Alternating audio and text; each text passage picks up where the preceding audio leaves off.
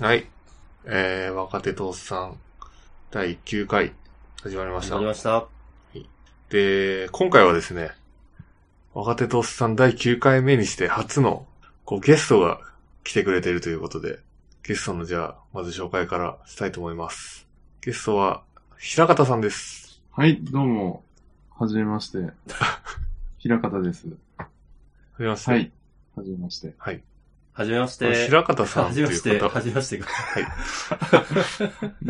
一応、はい。あの、リスナー的にははじめましてですね。そうですね。そうですね。で、まあ、平方さんがそもそも誰なのかって話なんですけど、まあ、あの、勘のいい方は気づいてるかもしれないですけど、僕と古山さんはまあ、今同じ会社で働いてると。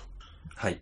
で、えっと、平方さんは、えっと、僕たちが今働いてるところの元従業員。で、今はもう転職して別のところで働かれてるっていう感じです。で、まあちょっと、このラジオで何回か、あの、登場している H 方さんっていう方がいるんですけど、まあこの H 方さんっていうのは、まあこの平方さんのことであると。まず最初にちょっと、あの、伝えておこうかなと。はい。っていう感じです。じゃあ、平方さん、今回お願いします。はい。よろしくお願いします。よろしくお願いします。お願いします。平方さんは、ポッドキャストとか出るのは初めてですか史上初ですね。お、初めてがこれでいいのか感はありますけどね。 いや、全然いいです。光栄で初すめてよ。は、むしろ。初めてを奪ってしまった感じはね。マイナーなポッドキャストですいません。い えいえ。これが多くの人に。じゃあ、まず、はい まあこれからリスナーを増やしていくラジオなので、まあちょっと記念すべき初ゲストということで、ちょっとやっていきますか。はい。はい。で、まず、平方さんの、えっと、まあどういうことをやってる方なのかっていう、その自己紹介的なものをまず、ちょっとしていただきたいなと思うんですけど、はい。えー、い私、かがはでしいょう。か、私、平方と申します。で、えー今、えー佐伯くんと古山さんの、えー会社にいた時は、主に、まあ、PHP を書いていて、あとは、えー DevOps 周りのことをいろいろちょこちょこやっていたっていう感じですね。で、今は、えーまあ、今年1月からですね、新しい職場に、えー移りまして、で、そちらの方では、えーまあベバックエンドはメインが Rails、で、フロントエンドは Angular、で、えーまあ、DevOps 周りも同時に進めながら、まあ、バックエンドもフロントも、えー、DevOps もやってるといったような感じです。なるほど。簡単に言うとそんな感じですね。まあ、まあ僕の印象だと、あの、なんていうんですかね、結構、平方さんがいなくなってから時間経ってる感じがあったんですけど、まだ3ヶ月ぐらいしか経ってないっていう、ちょっとそこでプチ驚きがあったんですけど、ああ、そうですねな。んかその、まあ、うんまあ弊社、まあ弊社って言いますけど、弊社にいた頃も DevOps をやっていて、うん。転職先でも DevOps をやってるってことなんですけどはい、具体的に DevOps のどういったところをやってる感じですかそうですね。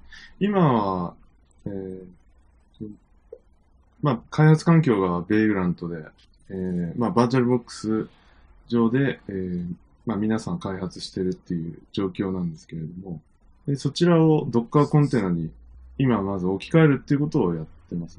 で、ゆくゆくは、おえーー今、ステージング環境だったり、本番環境っていうのも、Docker コンテナの方に置き換えていって、えー Kubernetes うんで、まあ、オーケストレーションしようという、うんまあ、えー計画が今あります。インフラは AWS ですか AWS ですね。おーはいじゃあ ECS の上に乗っけて、そうですね。まあ、あの、これ、えっ、と、EKS がですね、実は AWS、あの、はい。まあ、ベータで、えー先行的に公開、提供してるんですよね、実は。あの、一部の企業さん向けの。ああ、リージョンじゃないんですね。一部の企業。あーリージョンはおそらく、えっ、と、今、まだ、えっ、と、東京リージョンではないんですけど、うんえっ、と、そうですね。ただまあ、あの、リージョンは違うんですけど、えー、まあ、もちろん日本のユーザーも使えることは使えるんですよ。ただ、うんこちらから申し込みをして、AWS さんがそれに回答してくれる。向こうが OK と言えば使えるっていうものなんですけど。1ヶ月ぐらい経ったんですけど、まだ返事がないんで、ちょっと雲行きが怪しいです。結構、結構遅いですそうね。ですね。ちょっと先行して多分 GKS で一回動かしてみるっていうことをやるような気がしますね。うんはなるほどですね。い。はい、まあこれから、まあ、個人的には、うん、個人的には、あの、Kubernetes はあんまり触ってなくて、で、まあ、Docker を ECS で動かしてるんですけど、うんはいまあ、本当最直近の案件でも、あの、自分で AWS 上に、あの、なんていうんですか、ECS 使ってコンテナを動かすっていうのをまさにやっていて、うん。個人的にはまあ、ファーゲートを早く使いたいなっていうはあ、のはあはを思ってますね。あ、あそうですよね。多分その EKS もファーゲートも GA されたら、うんまあその組み合わせになる感じですかね、今後。そうですね。あ、別物。まあ、自分もまだそこまでファーゲートの方をキャッチアップできてないんですけど、まあ、まずは、えっ、と、出だしとしては ECS になるかもしれない。現う段階で。ん。まあそのあたりは古山さんが結構詳しいですね。いや、もう、今、あの、平方さんに、クバネティスを聞きたくて聞きたくて仕方がないですね。特にイングレスもあり、 うまく動かないみたいなのをちょっと後ほど聞かせてください。ああ、なるほど。いやちょっと自分収が、録外ででも。ああ、わかりました。はい。自分もそんなに詳しくはないんで、まあこれからなんですけど。なるほど。古山さんはもう最近はがっつり GCP を触ってる感じじゃないまあですか。そうですね。あの、弊社のシステムの一部を、あの、なんだ、えー AWS でも GCP でも Azure でも動かすっていう、まあある意味この、なんですかね、ロックインされないクラウドフリーみたいなのをちょっと目指していて、いろいろやってるんですけど、うん。今は GCP の検証が8割方終わって、Azure に行こうとしてるんですけど、だ GKE っていうか、Kubernetes ですね。Kubernetes と Ingress 周りが、すごいうまく動かなくて、ちょっと誰か助けてって感じ。ここに平方さんがいればと、思いつつやっている感じです。はい。もしかしたらちょっと古山さんの方がもう詳しいのかもしれないですね。そしたらどうかな。 それはどうかな。 まあ、ただ、現時点でも、あの、ECS で、あの、下にファーゲートとかない状態で ECS 使ってるよりは、なんか、結構やっぱ、綺麗にできてんな、みたいな印象は受けてます。うん。これでちゃんと動きさえすればっていう感じですね。まあ透明性というか、透過性というか、そういったところは、まあ間違いなく Kubernetes に軍配はもちろん上がるっていうのは、。うん。よくできてますす。うん。はいうん。全部、クベ CTL でできちゃうし。そうですね。うん。まあちょっとイングレスっていうワードが出てきましたけど、まあイングレスって聞いて真っ先に思い浮かぶのは、あ の、Google が開発、Google というか、ナイアンティックが開発したあの、陣取りゲームなんですけど、あるある。はいはい。そう、残念ながら、まあ、多そ分れではなくて、あの、何ですかね、ロードバランサーっていうか、えっと、 GCP の、うん。えっと、AWS でいう ALB とか ELB とかその辺に当たるものかなっていう認識です。そうですね。うん、 L7 ロードバランサーの、えー、まあ、中小レイヤーっていう感じです。アプリケーションロードバランサーの中小レイヤー。で、そのゲームがあるがためにすごいググラビティが低いと。そうですよね。外した。 検索しづら外い。したあいや、まあ Google、いやよく、よくあります Google よア。ビリティ最悪ですよね。あのー、例えば Go、Go 言語とかもそうですよね。Go でググっても、なんか、目的まのあ、絶ものに対引っかかんないやつですうね。ん。うん。ゴーラング。 Google のこのなんか、ググラビリティの悪さはちょっと何なんですかね。だって、イングレスも、 ともとまあ Google の、上海のナイアンティック、まあ今分社化してるんですけど、まあ今 Google が作ったものじゃないですか。で、そうですね。イングレス、そのロードバランサーでイングレスも Google は命名してる。なんかよくわからないんですよね。なんでこの名前にしようとしたのか。うん、その辺が大企業なんすかね。Google といえど、横のつながりが、みたいな。うん。うん。 まあちょっとあの、ググラビティはちょっと置いといて、 平方さんのあの、私、転職してどうだったっていう話をちょっと話せる範囲で聞きたいなと思ってます。はい、うんわ、かりました。えっ、と、じゃあ、そうですね、ビフォーアフターの話しますか。ぜひぜひ。はい。はい。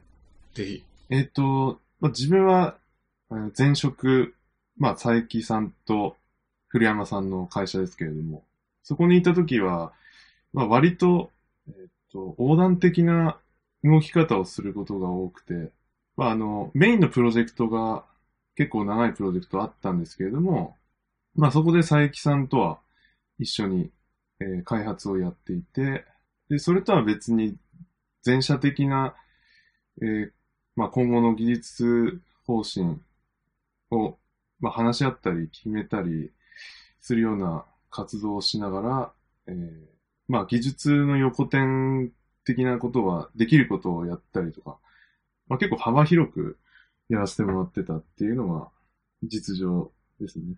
で、えーまあ、転職後、今ですね、 あの、前職では、まあ、えっ、と、運営してるサービス、まあ、複数あったんですけれども、まあ、い今の現職では、まあ、ワンサービスなんですね。なので、えーまず変わったこととしては、一つのプロダクトに集中できるようになったっていうことですかね。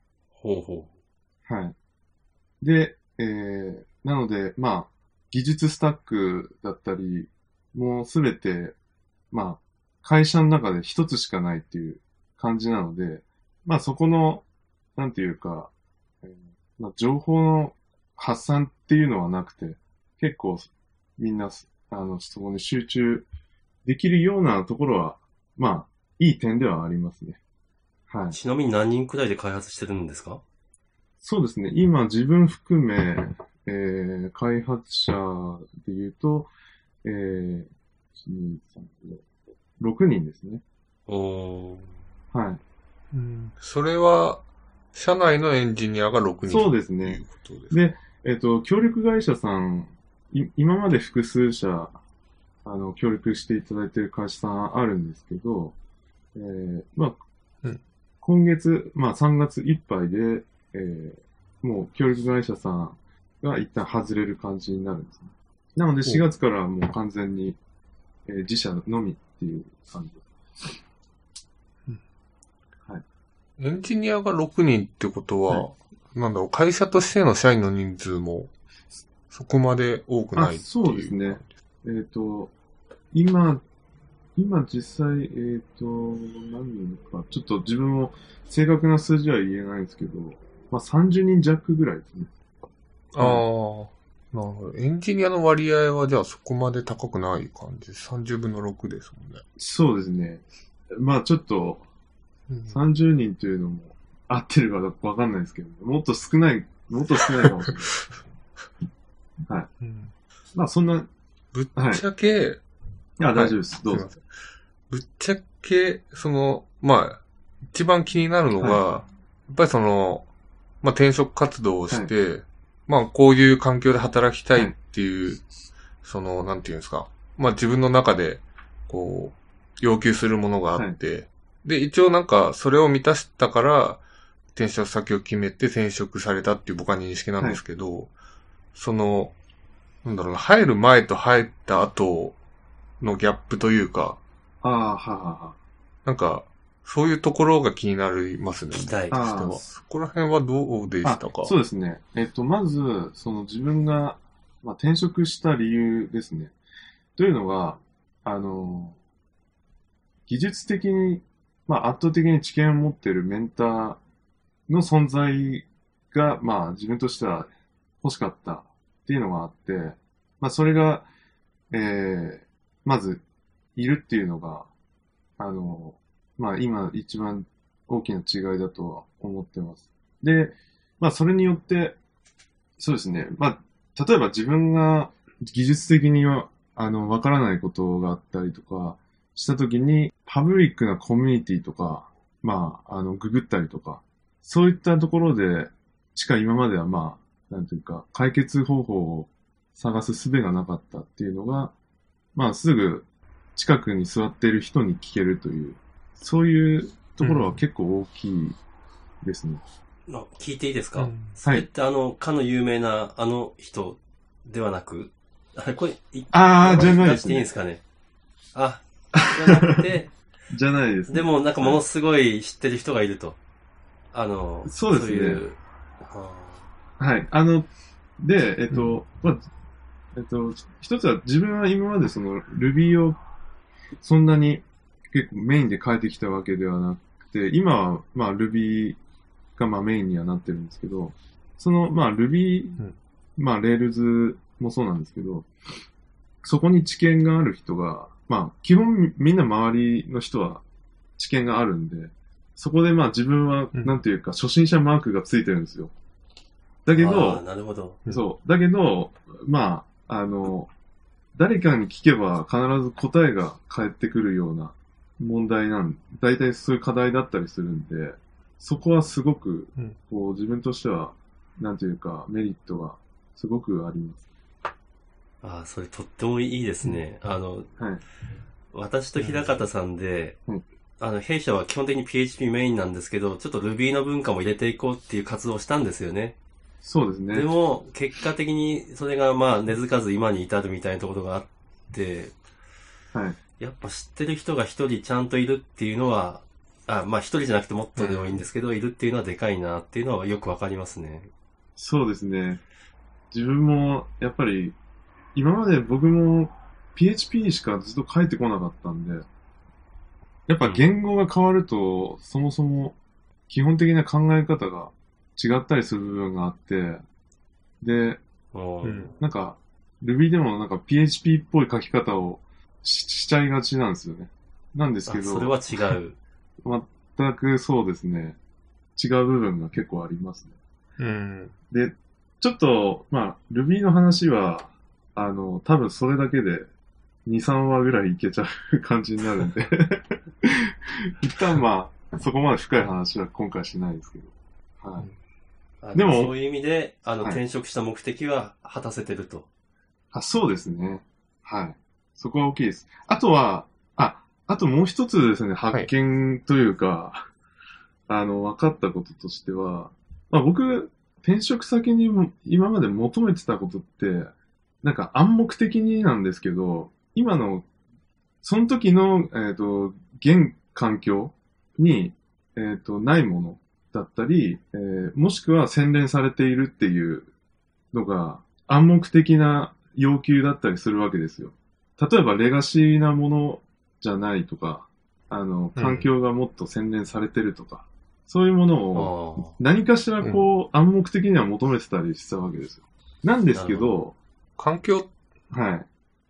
あ、例えば、ももうそもそもか課題として感じているものあの、例えば、その使ってるスタックがレガシーだったりとか、まあ、チームの開発の進め方だったりっていうのが進んでたりとか、ーうんっ。ていうことを、まあ多少は求めてたりはしたんです。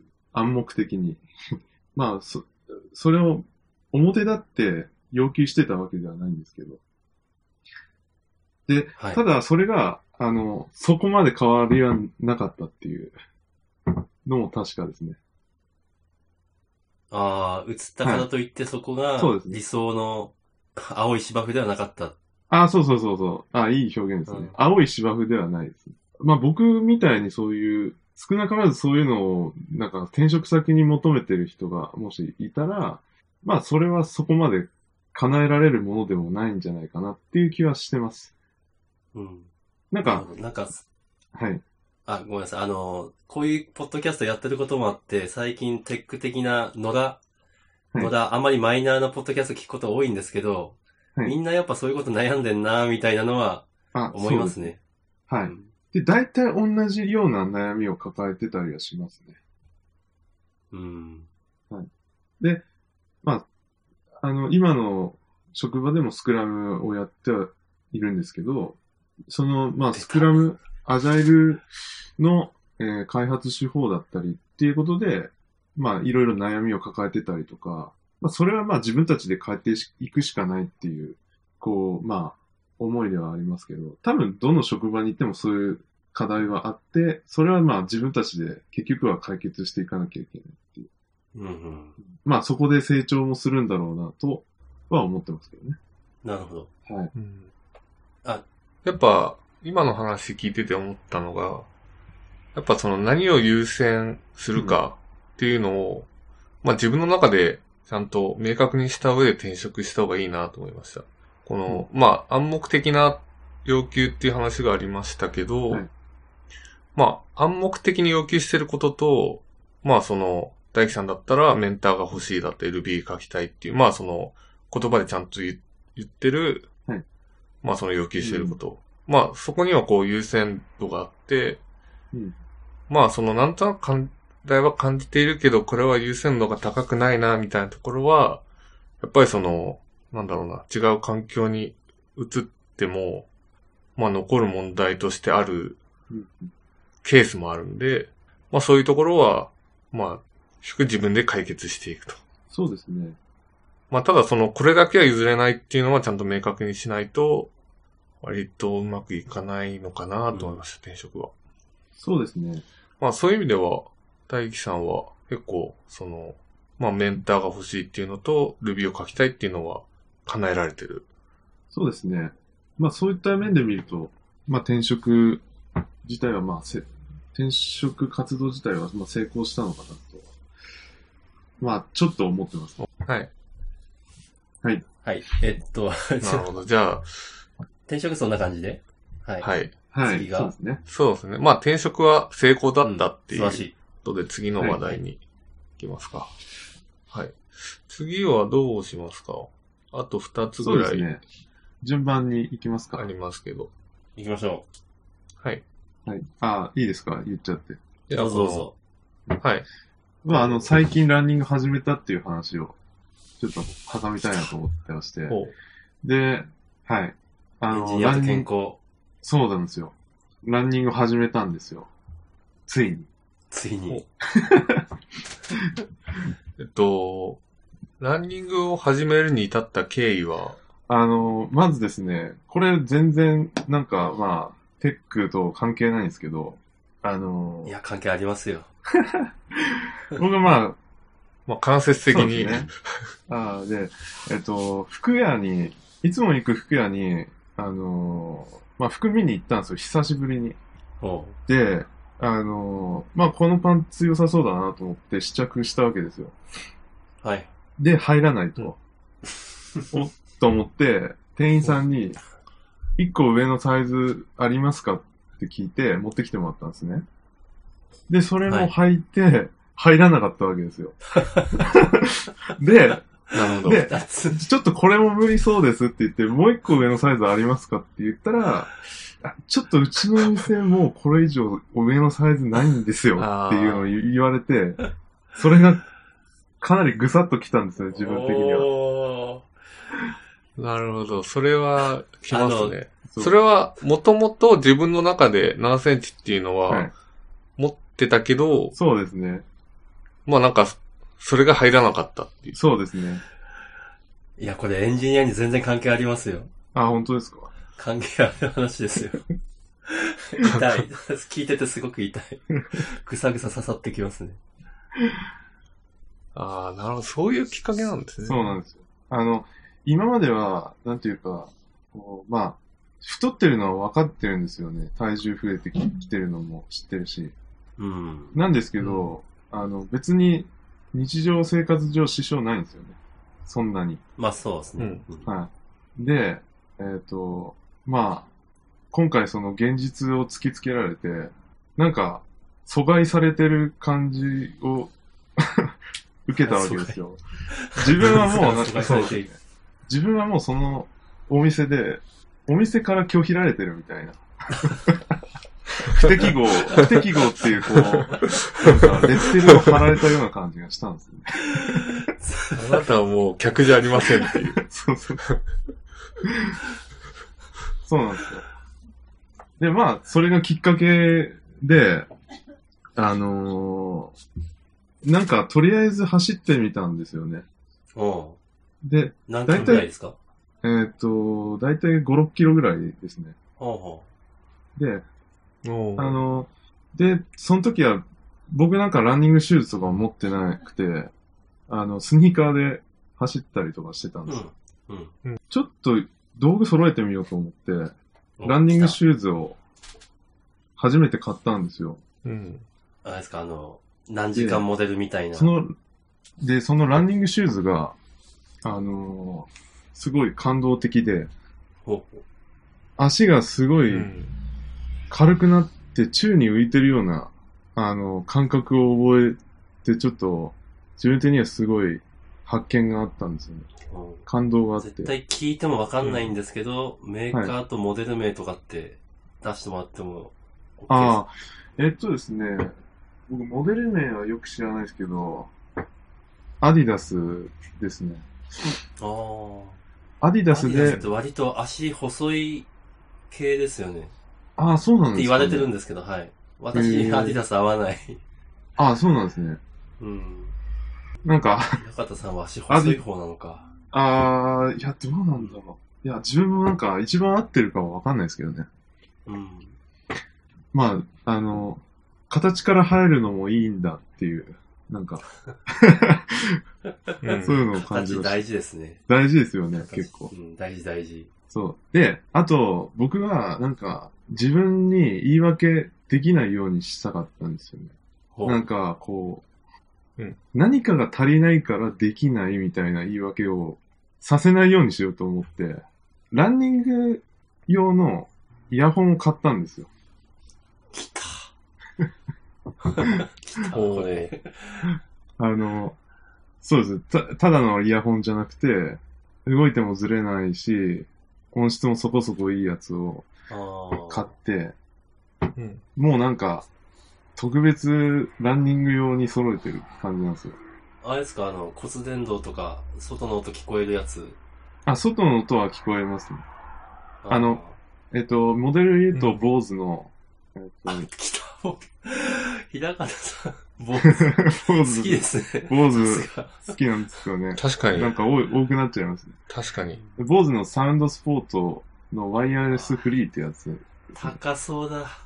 うん、いくらぐらいえっね。と、3万弱ぐらいですね。 これ来は、ま走したねらざるを得ないですね。そうですね。 確かに。それはそう言なんい訳ですよできないいや、。ここまで揃えといて、なんか、行かないってなると、まあ自分としても、なんか、自分何やってんだっていう感じだし、まあ僕の家族からも、 あんた何してんのみたいな。圧が来るだろうなっていうのをこう、想像して、よし、走んなきゃっていう動機にな、してるんですよね。ああ、なるほど。はいうん。そうですいいね。ですね。あ、ごめんなさい、割り、割り込んでいいですかはい。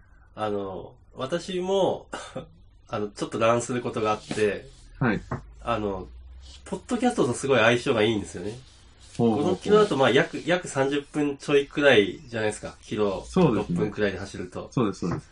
そうする、まあ、大体世の中のポッドキャストは、まあ、あの、レビルドとか を除くと大体30分くらいで終わるようになってるんで、はいはい。大体、なんか1エピソード聞けるみたいな。ああ、そうですねうん。そうですね。で、僕も、ポッドキャストを聞いたり、あとは、割としっくりハマるのが、あの、自分、Apple Music で音楽聴いてるんですけど、いつも。おうあの、ナイキのプレイリストが、結構、乱用のプレイリストとか、あの、公開してて、あーテンション上がるやつ。 テンション上がるなんか、エモいやつがあるんですよね。エモいやつ。なんかあねー、走ってると音、楽でエモい。そう、走ってると、あ、音だけなんですよ。あの、歌なかったりとかで。はい。音だけなんですけど、なんか走ってるし、しんどくなってくる時あるじゃないですか。あーもう常にしんどいですね。しんどいですよね。はい。そう、走るのはあんま好きじゃないけど、走るところがあるんで。そうなんですよね。だから、まず、その、自分としては、自分を奮い立たせる動機が必要で、それは、あの、要は、もう、必要なもの全部揃えたから走んなきゃいけないっていうプレッシャーなんですけど、あの、走ることを継続するためには、心理的に支えが必要なんですよね。うん。で、わかる。結構走ってる時のモチベーションを維持してくれるのは結構そういうプレイリストだったりします。それがナイキのプレイリスト。そうですね。もし Apple Music 聞いてる人は、なんか覗いてみるといいと思います。あ、ちょっとこの話もう少しはさせていただくと、えっと、はい、どうぞどうぞ、もちろん。ランニングをして、僕、その、体を動かしたりっていうこと今まで本当にやってこなかったんですよ。ええで、あのーまあ、前に僕ソフトスキルズっていう本を、まあ、読んで、で、まあ、これ割とテック界隈では有名な本だと思うんですけど、はい。私も何度かここで説明、は なんかしてます。話題出してますよね。出てきますね。はい。で、僕は、その、ソフトスキルズの中に、まあ、体を鍛えるっていう、あのー、あありますねがあったと思うんですよね。それが結構、あのー、心に残ってて、で、あのー、やっぱりその、しまあ僕はなんかこう、もともと剣道やってたんで、学生時代も。い全然体動かしてるじゃないですか。や、あでも、でも社会人になっては、ほん、から本当に動かしてないんですよ。うん。結構その、もともと心技体っていう言葉の力はすごいあるなと思ってて、うん。あの、本当に心と体と技っていうのは、バランスよくないと、フルにポテンシャル発揮できないっていうのは、僕は剣道を通して実感をしてたんですよね。うん。で、これがまあ、結構仕事にも言えることすごいあって、あの、例えばその心、モチベーションがまず高く、高くて、えーまあ何時間でも、例えばもうコーディングできるぐらい、こう、なんていうか、楽しい状態だったり、やりがいを感じてたりしたとして、でもやっぱ体がちゃんと出来上がってないと、ダメだなっていうのも、今まで何度か経験があるんですよね。うん。うんあの、まず集中力が続かないっていうのと、あとはやっぱり、その、疲労が腰とかに押しかかってきて、あどっかでボ ロ、ボロが出るんですよ。わかる。で、 あ、ちょっと補足させてもらっていいですかはい、あいいですよ。あの、私、あの、平方さんは、私、はいおっさん古山と若者佐伯くんのちょうど間くらいの年代なんですね。あーそうですねあの30代のエンジニアで、はい。そうですねだからその辺の人たちに非常に参考になる話じゃないかなと。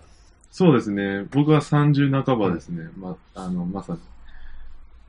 あるんですよ。そのくらいの年代になると、なんか年取ったな、みたいな。いや、本当に感じますうね。ん。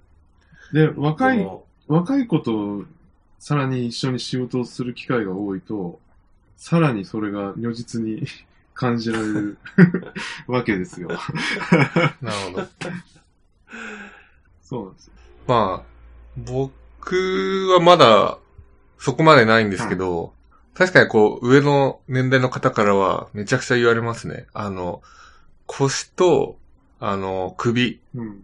の疲労は、あの、かか必ず来るから、うん運動しとけってすごい言われますね。だかうん。大事。らちょっと、恐れをののいてますよ、 僕は。いや、運動すれば大丈夫。そうですラね。ン、ラン、ラン。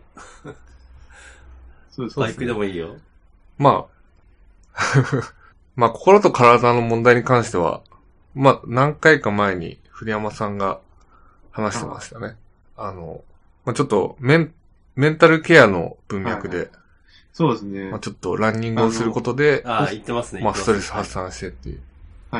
うんなんか、そうですね。おっさんエンジニアとしてはそこは触れないわけにはいかない。 そうですところだと思い ます切れないわけにはいかない。いかないです ね。はい。そうですね。で、あの、で結構その、まあ毎日走るっていう、ちょっとあ雨降ってる日はさすがに、あの、そこはまた道具が揃ってないんで、 あの、あ、やばいか言い訳が。そうですね、ちょっとカッパとか、カッパじゃないですあの、なんか、いろいろ、それ用には用意した方がいいとは思ってて、まあ、雨降った日はさすがに走れてないんですけど、それ以外の日は必ずうん、常には、どんなに疲れてようが走りに行くっていうのは、今、心がけて、一応実践中って感じです。あの、 なるほど。実は今の時期だけの、その走るモチベーションのドーピングがあって、はい。ミトさん、あの、桜見ながら走ってますあー、桜、これまだすごいドーピングになりますよ。あー、なるほど。うん花見ランみたいな。あ、ちょうどそうですね。まあ、今日もこの後多分走りに行くんですけど、あの、夜なんですよ、だから僕。僕、あー夜、夜じゃないと動けなくて、あの、夜ランするんですけど、多分今日ぐらいだと公園で桜がライトアップされてんのかな。うん、ちょっとそれを楽しみにはしてますね。はい。と今から、あとあ、ー桜散り始めてる時とかもう最高ですね。ああ、なるほど。いいですねう。んあうん、あ、いいいです、ね。いですよ。まあ、ただ、桜が散った 後、そのドーピングが切れたらちょっと、モチベーション下がりそうな、なのちょっと不安に感じるけしょどう。がない。これ、毎日走ってるってことなんですけど、どのぐらい継続できてますかえっ、と、そうですね。走り始めてからだいたい10日目ぐらいなんですよね。ああ。なんで、まだ、まあ、走り始めではありますけどね、全然うん。ただ、なんとな えでくもこ毎日、はいあ、5キロ走って10日ならもう50キロ走ってるんで、割と、割といいんじゃないですか。すう、ごい。そうですね。で、ちょっと、僕、これ大事なポイントだと思ってるんですけど、あの、あ、これ、これまさにエンジニアにすごい関係する話なんですけど、えっと、あの、エンジニアリング、この職業の人って、多分、その、昨日と今日何が変わったかっていうのをなかなか見える化するの難しかったりしませんうん、うん。例えわかばり、ます、わかります。はい。例えばその、新しいことを覚えたっていうのは、果たして自分の成長につながってると言えるのかっていうことだったり、まあ普通に本読んで知識をつけて、あ、これで、あ、よし、覚えた。よし、成長した。って、あの、すなんか、ススムースにそういう風に転換できるかっていうと、そうじゃないポイントって結構あると思うんですよ。うんうん。知識つけたからといって、自分の腕にか、あの、落とし込めてるかっていうと、それはやっぱり実経験が伴って初めて、だ、あの、で、そうですね。見えるようになることだったりするわけですよね。そうですね。で、結構だから、そういう、自分の成長を感じづらい職業でもあるのかなと僕すごい思ってるんですよね。うん。で、例えばなんか何かをコツコツ続けるっていうことを、まあブログ書いたりとか、あの、あとはまあ GitHub で草生やすとかもそうなんですけど、あの、本当にじ継続するのって難しいことじゃないですか。そうですね。いや、継続難しいです。うんそうなんですよ。うん。なんですけど、で、継続は力なりっていう言葉があって、あのーいや継続したら、あのー絶対に力になるからって、こう、まあ、いろんな人が言って、例えば何日か続けてみて、本当に力になってるかって、その時実感できるかって言ったら、なかなか難しいと思うんですよね。うん。そたうだで、すね。そうですね。で、それが、あの、成功体験として積み上げられてないと、なんというかこう、自分の今までの活動の、えー、蓄積から将来を、なんていうか、想像するっっていうことが、成功体験が積み重なってればできると思うんですけど、そうじゃないと、はい。先が見えない感じで、このままずっとい続けてても、果たしてこれ、あの、本当に成長になってんのか、とか、やっぱ感じてしまうことがある時があるんですよね。うん。うん。で、えっ、と、ランニングって、割と確実に、あの、1日2日じゃ確かに実感そんなにないんですけど、あの、5日6日過ぎたぐらいで、結構その、走り始めた時と明らかに違うんですよね。うん。なんかこう、自分の体力の、えっ、と、まずその、持続り、持続できてるかどうかとか、あと、普通に足が前より痛くな、ないとか、なんか速く走れてるとか、っていうのが結構簡単に見えるんですよ。はい。で、これって確実な成功体験なんですね。小さいんですけど。わかはい。で、僕、なんかしばらくスポーツしてなかったんで、かんそういうのなんか忘れてたんですけど、これってすごく大事なことだなって思ったんですよ。る。うん。で、なんかそういう時って、あ、俺って、なんか、もっといろんなこといけんじゃねみたいな、変な自信つくんですよね。わかる。ああ、あ。この前より俺できてんじゃん、みたいな。で、えっ、と、そうなんですよ。えっ、と、何が言いたいかっていうと、あの、要するに小さいことのの積み上げって、確実に何かしら力にはなってるはずだっていうことなんですよね。はい。で、えっ、と、うんで、ランニングはそれを結構すぐに感じることができるんですよね。で、それを他のものに置き換えて、多分このコツコツした積み重ねは、今後、確実に大きな力となって、自分に返ってくるもんだろうっていう、想像ができるかどうかっていうのが、ランニングは感じさせてくれたんですよ。うん。あれですね、もうあの、はい来年、東京マラソン申し込みますかみんなで。 申し込みますか申し込みますか佐伯くんも。僕はちょっと考えます。ヒゲポンさんも走ったことだし。そうですよね。いや、来年だから、走ってましたとか なね。るんじゃないですか。まあ、あの、結構筋トレしてる人も、ああ、の、同じような境地はいはいにはいはうん至って。るなっていうのは聞いてて思いましたね。い。いや、全く一緒だと思いますまねあ、。筋トレの場合は、うん、筋肉となって成果がもうわかりやすく出てくるんで、それが成功体験となるっていう。そうですね。で、あとは、えっと、結構得られるものあって、まあ、それがまず一つ得られたことなんですけど、で、えっと、もう一つやっぱり体力がついてるっていうのがありますね。うん。あの、で、結構その、コーディング、開発業務、何かしらやってる時って、割と机に座って集中してるじゃないですか。はい。うんでも僕集中力そんな続かないんですよね。いや、あうのん。それは、多分みんなそうなんじゃないかなと思はっい。てます。言わないけど。